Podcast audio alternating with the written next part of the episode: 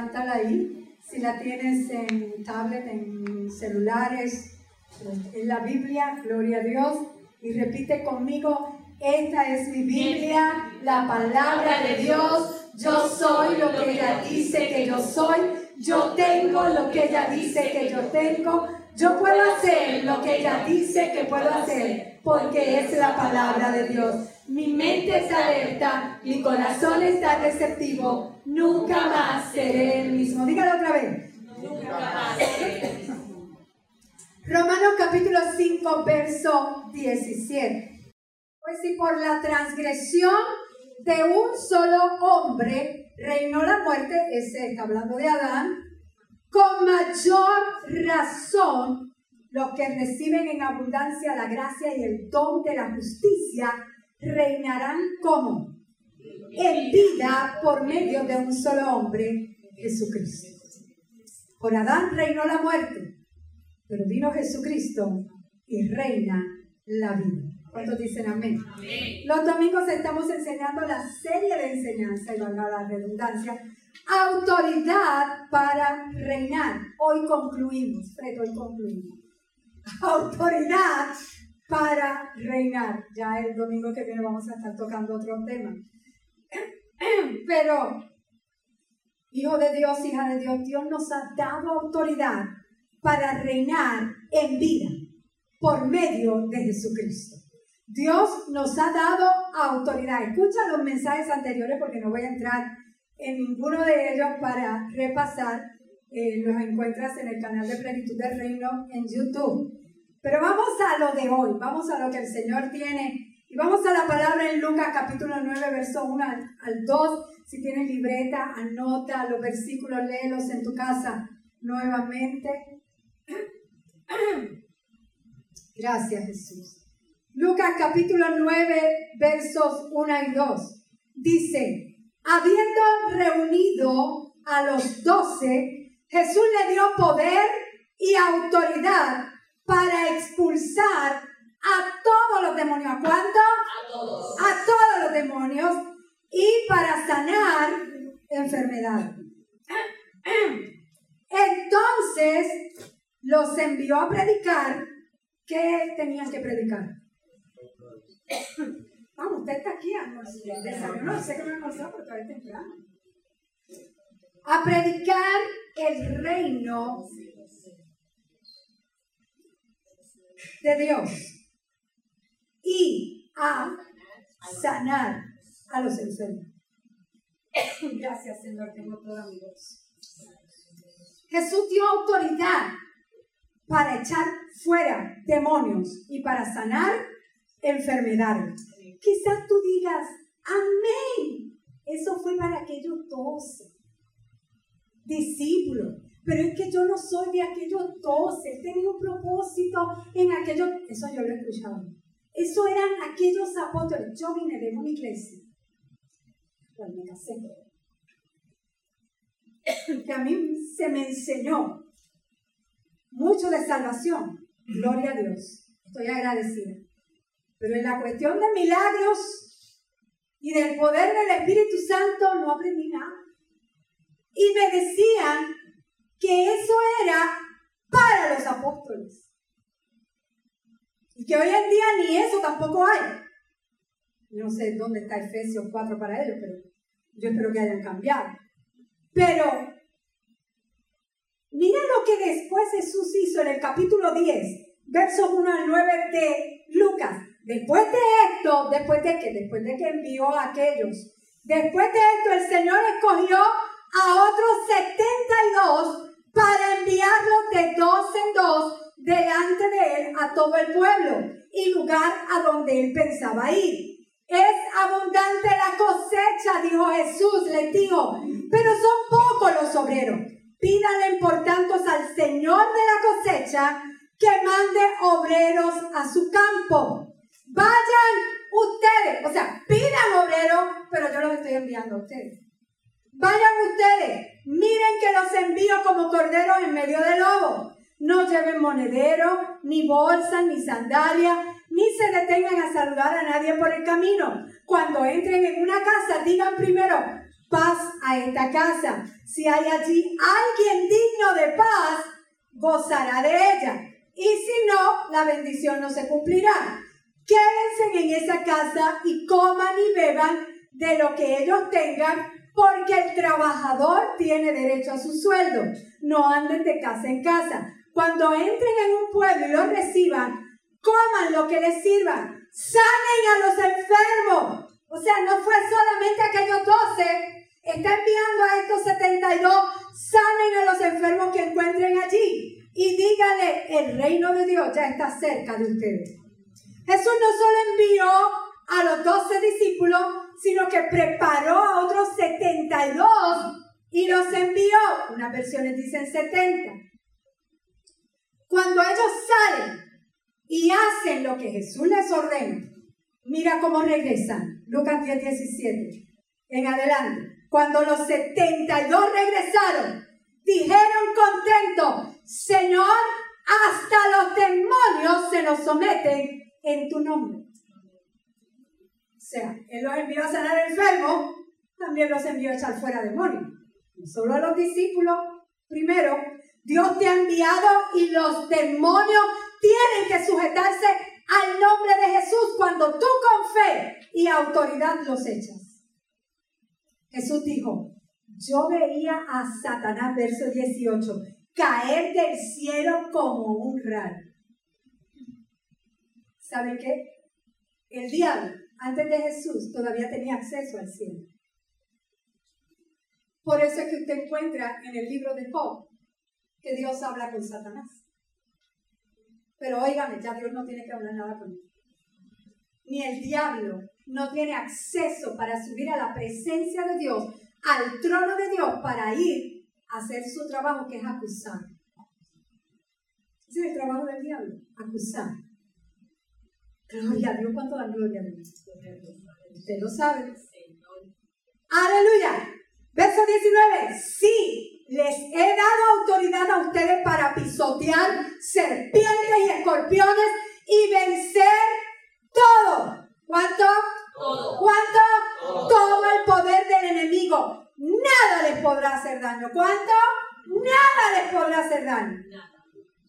Esas son las armas del enemigo, serpientes y escorpiones. Las serpientes y escorpiones es lo que utiliza el diablo. ¿Cómo, pastora? Bueno, las serpientes tiran veneno por su boca. Cada vez, en, cualquier lugar que haya alguien hablando una mentira, está tirando el veneno de la serpiente. Porque el diablo es el padre de toda mentira. Ahorita estábamos en la parte de atrás y nuestro hermano Víctor, que estaba poniendo la puerta, él me dice, es que siempre, no sé, no entiendo, siempre la verdad va a salir. La gente miente y nos contó de una historia de una persona que, que mintió, ¿verdad? Que él conoce, qué sé yo, que no viene al caso. Pero la verdad siempre va a salir a flote. Pues entonces mejor no vamos a ayudar al diablo a tirar veneno, vamos siempre a decir la verdad y la verdad siempre se dice con amor. Cuando dicen amén. Pero las serpientes tiran el veneno por su boca. Esas son las mentiras. Los escorpiones, ¿qué hacen? Atacan a los ojos y su veneno viene detrás. Eso es la tentación, la lujuria, los deseos de la carne. Y Jesús dijo, les he dado autoridad a ustedes para pisotear serpientes y escorpiones y vencer todo, todo, todo el poder del enemigo. Nada te podrá hacer daño. Hermano, yo he tenido personas que me piden oración. Hay muchos que me piden oración, sobre todo por las redes sociales, por, Messenger. Me piden oración. Y, y, hay ocasiones en que veo personas que me piden oración porque me echaron un brujo porque me hicieron esto, el diablo me está atacando. Yo, ok, vamos a hacer una cosa. Yo voy a orar por ti, pero tú tienes que hacer algo, atacarlo tú. Levantaste el pie, o sea, El diablo no te puede hacer daño. Lo único que te puede hacer es lo que tú creas que te puede hacer. Porque el diablo trabaja en los pensamientos, en la mente. Ese, ese es el campo del enemigo. Y ahí es donde debemos de batallar y usted hemos hablado mucho de eso. Pero Jesús dijo, les he dado autoridad para pisotear serpientes y escorpiones. Verso 20, sin embargo, no se alegren de que pueden someter a los espíritus, sino alegrense de que sus nombres están escritos en el cielo. En aquel momento Jesús, lleno de alegría por el Espíritu Santo, dijo, te alabo Padre, Señor del cielo y de la tierra, porque habiendo escondido estas cosas de los sabios e instruidos, se las has revelado a los que son como niños. Sí, Padre, porque esa fue tu voluntad. Dice en aquel momento Jesús lleno de alegría por el Espíritu Santo. Yo me imagino, yo no sé, hermano, la alegría se te tiene que notar. Pero yo no me imagino a un Jesús no, no, no, no se alegren porque los demonios se nos sujetan, les sujetan en, mi nombre. Alégrense porque sus nombres están escritos en el libro de la vida. Ay, no, yo me imagino a un Jesús, gloria a Dios, que los demonios se sujetan, pero hay algo mayor por lo cual ustedes deben de gozarse y alegrarse. Sus nombres están escritos en el libro de la vida. Alégrense por eso. Y dice que Jesús se alegró. Yo no sé usted, pero a veces yo tengo un baile. Cuando me alegro por algo una bendición que me llegó, algo que, algo que esperaba y no acababa de llegar y cuando llegó, ¡wow! Yo me imagino a Jesús así, por favor. Yo me imagino a Jesús. Yo no me puedo imaginar a un Jesús que no tenga una sonrisa en su lado. No puedo, claro, excepto en la cruz. Y en el Getsemaní que estaba llorando gotas de sangre. Pero mira, yo me imagino a un Jesús hasta que bromeaba con los discípulos. Pero eso es otro, otro En aquel momento Jesús lleno de alegría. Es que, miren hermano, una de las cosas que el enemigo ha utilizado es robarle el gozo a los hermanos. Y lo ha hecho a través de la religiosidad y el legalismo. Le roban el gozo a las personas. Ay, dile que está a tu lado, sonríe, Cristo te ama, Aquí es para reírte, aquí es para... Lloramos. Ahorita cantábamos en las victorias, en la ter... Ay, yo no sé si... En la derrota, en lo más alto, en todo tiempo. O sea, habrá, a veces estamos arriba, a veces estamos abajo, pero en todo tiempo te voy a adorar. Gloria a Dios, Dios nos ha dado autoridad, poder para echar fuera demonios y para sanar enfermedades. La mayoría del tiempo del ministerio de Jesús fue sanar a los enfermos. Mateo 9:35 recorría Jesús todas las ciudades y aldeas enseñando en las sinagogas de ellos y predicando el evangelio del reino y sanando cuanta enfermedad, toda enfermedad y toda dolencia en el pueblo. Yo, en el nombre poderoso de Jesús, yo le pido a Dios que llegue ese día, que en este lugar, en esta iglesia, en iglesia eres tú, en esta casa de Dios, que nos reunimos todos, seamos cubiertos con la unción del Espíritu Santo y seamos sanados de cualquier tipo de enfermedad. Todo. Si antes lo hacía, Jesucristo es el mismo ayer, hoy y por los siglos. Pero es que tenemos que creer. Tenemos que llegar a esa unidad de la fe como dice en Efesios 4, que es un Jesucristo es el mismo ayer y hoy. Él sigue enseñando, Él sigue predicando y sanando. Lo único que lo hace a través de ti, a través de mí. Él lo sigue haciendo a través de la iglesia. En aquel entonces Jesús entrenó a sus doce discípulos, entrenó 72 más que estaban con él y hoy sigue entrenando. Tú vienes a este lugar, lugar de adiestramiento, lugar de entrenamiento, para que salgas a la calle y prediques la buena nueva del reino de los cielos. Y sanes a los enfermos y eso fuera demonio. Dios quiere usar tu vida con poder, con autoridad para traer liberación, para traer restauración, para desbaratar todo plan del enemigo, para establecer el reino de Dios. Él te quiere usar. Dile que está a tu lado, Dios te quiere usar. Ay, Dios, Dios te quiere usar. Dios te quiere usar,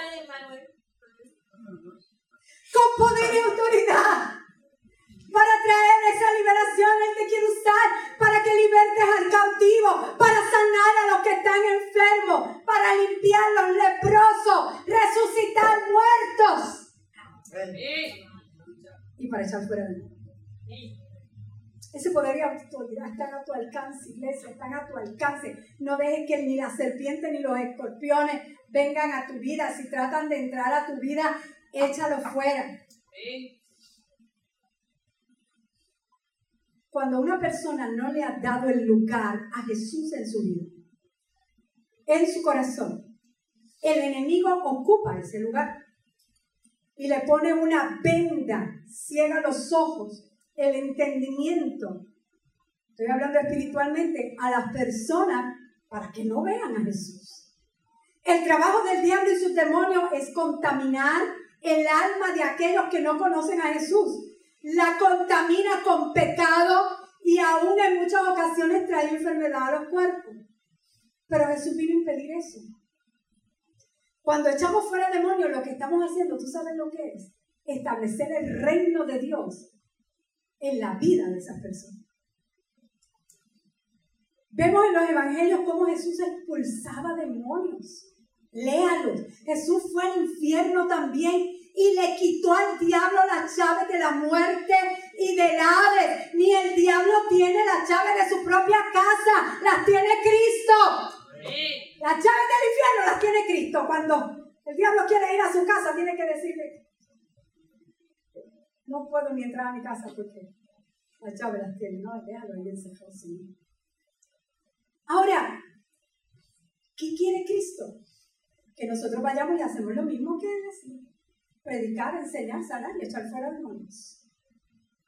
Echar fuera los demonios es hacer que el diablo no gobierne más en la vida de esa persona y que la luz de Cristo brille en ella. Las personas que no tienen a Cristo, para que no se equivoquen, los que no tienen a Cristo, sí pueden ser poseídos por demonios. Los que tenemos a Cristo no podemos ser poseídos por demonios, pero sí influenciamos aquí y en el cuerpo en la mente y en el cuerpo. Los demonios sí pueden influenciar a los cristianos. El coraje que me da es que se quede influencia.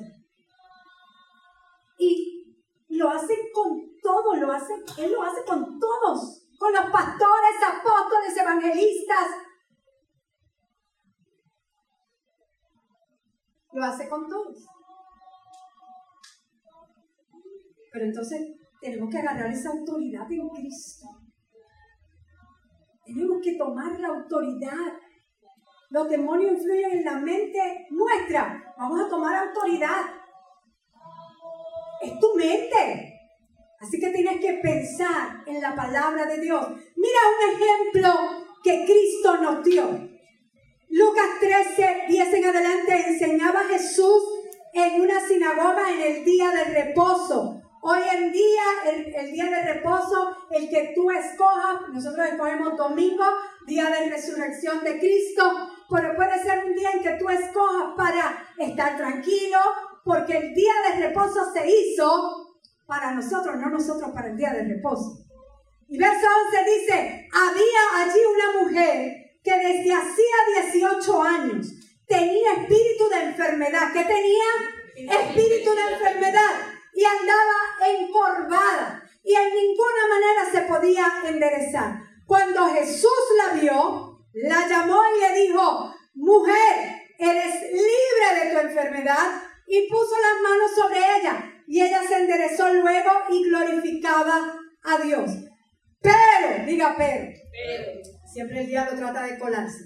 Pero el principal de la sinagoga enojado de que Jesús hubiese sanado en el día del reposo. Rayo esta gente. Wow, cuando tú ves un milagro, ¿qué es lo que tú tienes que hacer? Gozarte. ¡Wow! Dios lo hizo otra vez. Estos se enojaron porque Jesús libertó a una mujer que hacía 18 años el enemigo la tenía atada. La religiosidad. El principal de la, de sinagoga, enojado de que Jesús hubiese sanado en el día de reposo, dijo a la gente, seis días hay el que debe de trabajar. En esto pues venid y sed sanado. Y no en el día de reposo. Entonces el Señor le respondió y dijo, me encanta Jesús.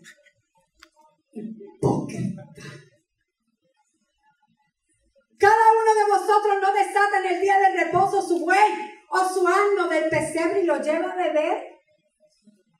Y a esta hija de Abraham, escuche bien, que Satanás había atado 18 años.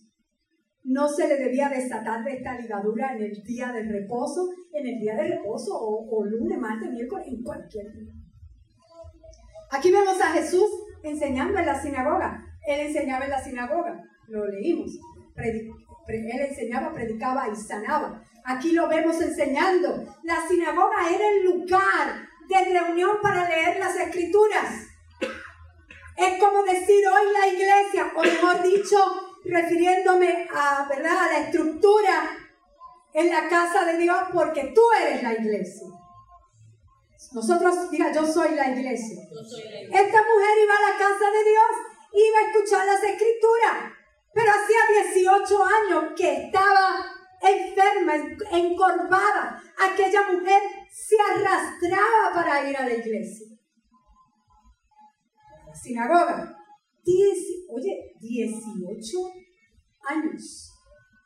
Eso es mucho tiempo. Estar así por 18 años, mirando al suelo, encorvada, fue el diablo quien tuvo atada a esa mujer, lo dijo Jesús, por 18 años. Y yo te digo hoy, hay ataduras que han estado por mucho tiempo, quizás en tu vida. Aquella mujer había estado por 18 largos años caminando encorvada, agachada totalmente. Y dice la Biblia que era un espíritu de enfermedad, algo maligno enviado para debilitarla, debilitar su cuerpo, su mente, algo que la dejaba sin fuerza. Ella iba a la sinagoga. Quien escribe esto para la historia no estaba allí. Fue un médico, Lucas. Lucas no fue de los doce de Jesús. Y aunque él no fue de los doce discípulos de Jesús, cuando le contaron sobre la condición de esta mujer, él escribió, andaba agobiada, encorvada, que de ninguna manera se podía enderezar. Un problema de postura. Yo quiero que usted se imagine ese problema de postura de esta magnitud. Yo me imagino que interfiere con todos los órganos. No es solo la espalda. Están todos los órganos ahí apretados. Imagínese por un momento la presión en los órganos del cuerpo, afectando la salud en varias maneras, aparte del dolor que debe de haberle provocado aquella postura. No se podía para descansar, para dormir, no se podía dormir como quizás tú te duermes así, mirando hacia el techo. Muy difícil lo que estaba pasando a aquella mujer. ¿Qué había desarrollado aquella mujer también? Yo me imagino que si vamos al cuadro psicológico, no solamente el clínico, médico, el psicológico decía que la mujer tenía una baja autoestima, todo el tiempo mirando al suelo, doblada, encorvada. Usted sabe que a las mujeres nos gusta arreglarnos, imagínese tratando de peinarse. Aquella mujer no se le podía ver el rostro y tampoco ella podía mirar a los demás se le hacía difícil mirar hacia arriba, donde debemos de mirar siempre. Me imagino que lo intentaba, pero de ninguna manera se podía enderezar. Así que seguía mirando hacia el suelo. De ninguna manera podía enderezarse, estaba totalmente doblada. Porque lo que busca el enemigo es que te sientas derrotado, porque en aquella postura, en esa posición, era una de verse totalmente vencida, totalmente derrotada. Y eso es lo que quiere el enemigo. Aquella mujer estaba viviendo en una presión, en una atadura, aún yendo a la iglesia, yendo a la sinagoga. Muchos no están encorvados físicamente, pero el enemigo ha colocado cargas pesadas que los encorvan espiritualmente y mentalmente. Cargas como el sentimiento de culpabilidad por errores del pasado. El enemigo viene y encorva a la gente, los hace sentir culpables. Tú hiciste aquello, aunque ahora en Cristo han sido perdonados, el diablo los acusa y los hace sentir culpables y que miren al pasado y esa carga la van trepando en las espaldas y van encorvándose.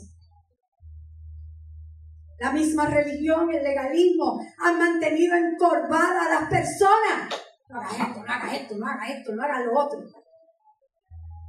¿Qué voy a hacer? Dios no dice en opciones. La serpiente ha lanzado su veneno de mentiras y ha encorvado a la gente. El escorpión ha atacado y depositado el veneno en los ojos para que la gente desvíe su mirada de Cristo y la pongan en los deseos de la carne, los deseos de los ojos y la vanagloria de la vida. Y estoy hablando de gente que va a la iglesia. El diablo se ha ocupado de doblar a los hijos Cargas pesadas que vienen a encorvar a lo largo de nuestra vida, hermano. Fuimos recogiendo cargas que nos imponían.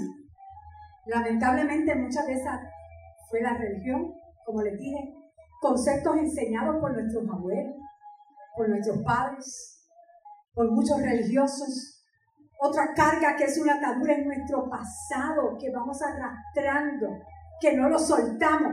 Yo te digo en esta mañana, tú estás aquí para que sueltes el pasado. No lo arrastres más. No lo arrastres que está a tu lado, no arrastres el pasado.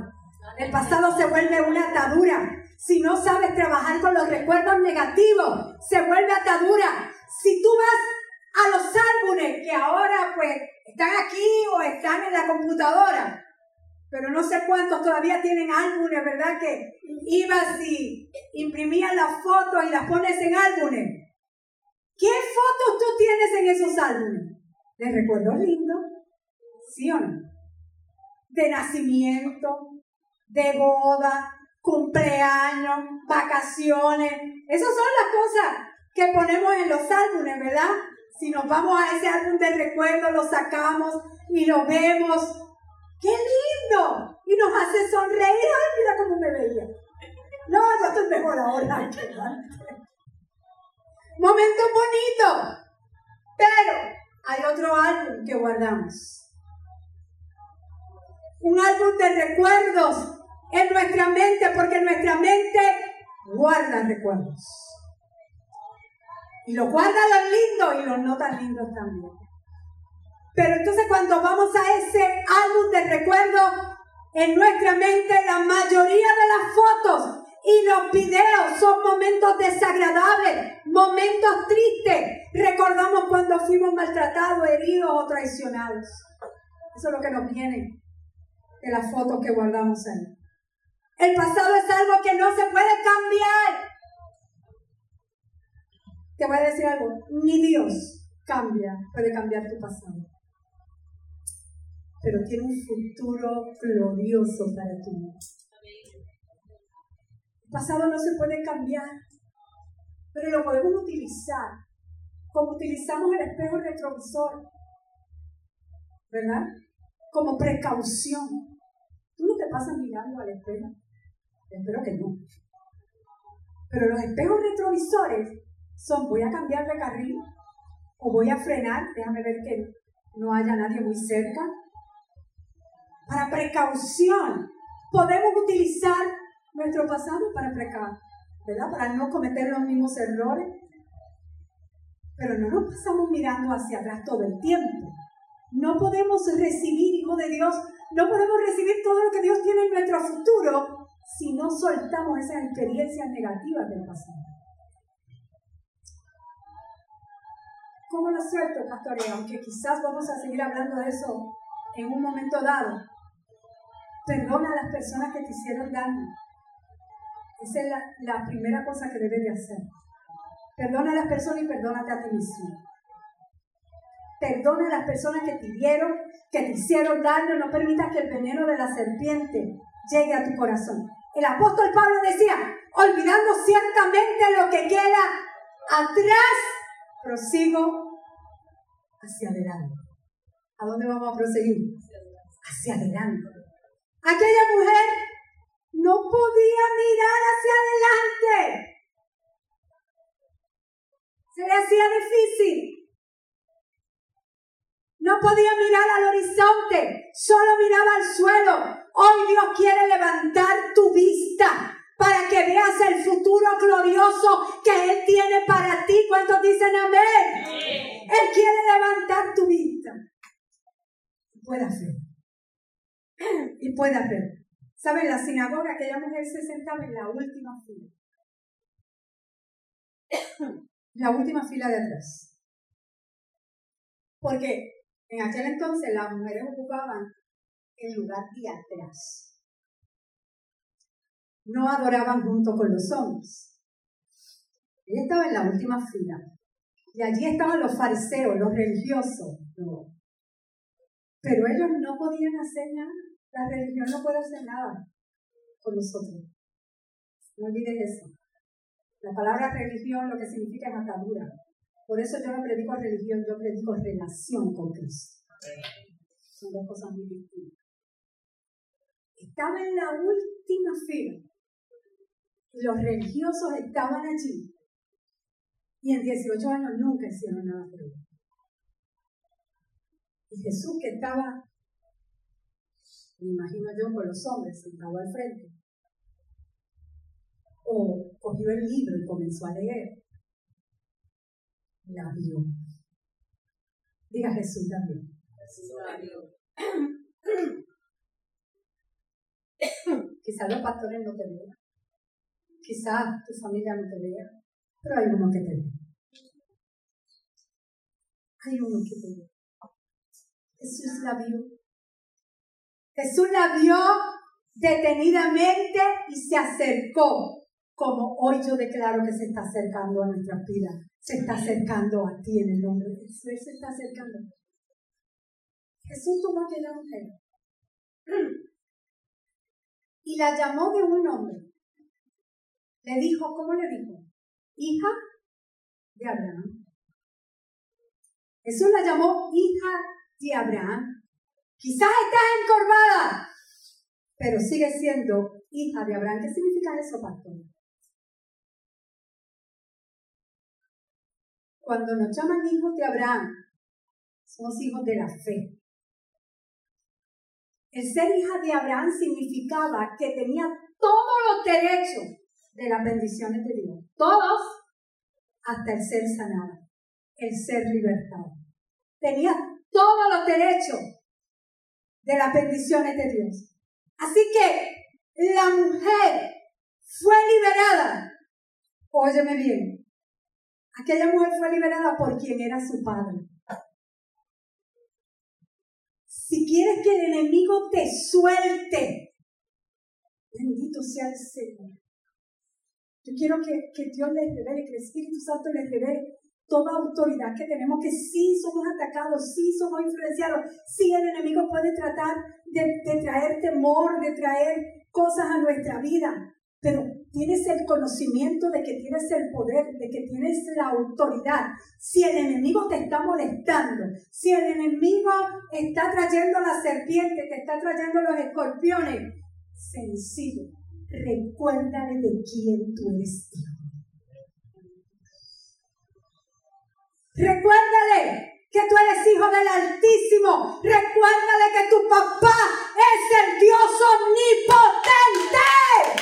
Recuérdaselo al enemigo. Diablo, tú vienes contra mí con espada y jabalina, mas yo vengo contra ti. En el nombre del Dios de los ejércitos. En el nombre de mi papá vengo contra ti.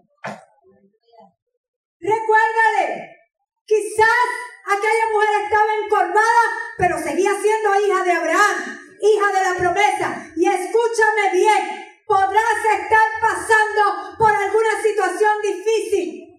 Quizás estarás encorvado, encorvada mirando al suelo, pero eso es pasajero, porque tu condición no niega tu posición. Y tu posición es que tú eres un hijo, una hija del Dios Altísimo. Hágaselo fuerte si Quizás estás pasando por momentos difíciles, situaciones adversas, pero sigue siendo hijo de Dios. Si soy hijo voy a tener la victoria. Quizás habré tenido una derrota ahora. Y será tu hija, pero tú sigues siendo hija. No solamente de, papá y mamá. Tú sigues siendo hija del todo. Tú tienes identidad. La mujer aquella fue liberada. El Padre Jesús la vio. Fue liberada por quién era su padre. Tú tienes identidad, tú tienes un papá. Tú tienes un padre, un padre que te ama, tanto como ama a Jesús. Y por causa de tu padre, Jesús te dice, mujer, hombre, eres libre. Eres libre eres libre. Jesús se sorprendió de que una hija de la fe viviera en tal opresión. Él se sorprendió. Pero ¿cómo es posible? ¿No? Igual cuando nos ve a nosotros. Yo, yo me imagino que él se sorprende, pero si ellos son hijos de fe, si ellos tienen la palabra. No, no, no, tienes que tomar la autoridad. Jesús no pudo tolerar aquello y le dijo mujer, eres libre. La tocó y al instante, ¿se puede imaginar eso? Al instante, cadenas se soltaron, el peso fue quitado, la ligadura se rompió, el impedimento se salió, comenzó a enderezarse su cuerpo, que estaba eh, todo doblado. Comenzó y estaba todo Gloria a Dios. Yo imagino a aquella mujer glorificando a Dios. No así ahora. Como, aleluya. Tú vas a ser libre, no por lo que tú hagas, no por lo que tú pienses de ti ni de lo que piensan los demás. Tú vas a ser libre por quién es tu papá. Si quieres que el enemigo te suelte, recuérdale de quién tú eres. Recuerda, dile al diablo, diablo, te metiste conmigo, te chavaste porque te metiste con una hija de Dios. Oh, eso me salió bien. te chavaste, diablo. Te han metido con la hija de papá. Hija del rey del rey y señor de señores. Yo tengo un padre y por eso no tengo miedo. Eso tienes que decirle al diablo. Las ataduras que te han durado por mucho tiempo, Jesús le toma un toque, un toque Jesús simplemente la tocó. 18 años con aquello. Jesús simplemente hace así, mujer, eres libre. Y fue libre. 18 años. El Señor te dice esta mañana, eres libre, eres libre, eres libre, eres libre, eres libre. Siente el toque de Jesús ahí, siente el toque. Eres libre, eres libre. Siente el toque del Señor Jesucristo ahí, diciéndote, eres libre. Ahora Dios te hace libre para algo. Por gracia recibiste, ya por gracia ahora. Ahora vayan y hagan libre a otro. Así como yo les he libertado, hagan libre a otro. Sanen a los enfermos, echen fuera demonios, prediquen el reino de los cielos está aquí. No te quedes con la bendición nada más para ti. Cuando uno da, se multiplica más la bendición. Lo que, tú, lo que tú recibes por gracia, cuando tú lo das por gracia, Dios te sigue dando. Esa es la ley de la siembra y la cosecha que Dios tiene. Jesús te envía, te ha dado poder, te ha dado autoridad de pisar serpientes y escorpiones y vencer todo poder del enemigo. Y nada te podrá hacer daño. ¿Cuánto le damos un aplauso al Rey de Reyes? Señor, Señor, Aleluya. Vamos, párese, párese, póngase sobre sus pies. Gloria a Dios, gloria a Dios. Tienes autoridad, iglesia. Tienes autoridad, tienes poder. Y yo te enseño estas cosas porque yo no siempre estoy. Gloria a Dios. Yo no vivo en tu casa. Hay que tomar autoridad. Pastor, ¿y usted el diablo le ha traído pensamiento y le ha, le ha atacado? Yo he sido honesta con usted. Dios. Toma autoridad en el nombre poderoso de Jesús. Te espero aquí en plenitud del reino dorado Puerto Rico, bendecido.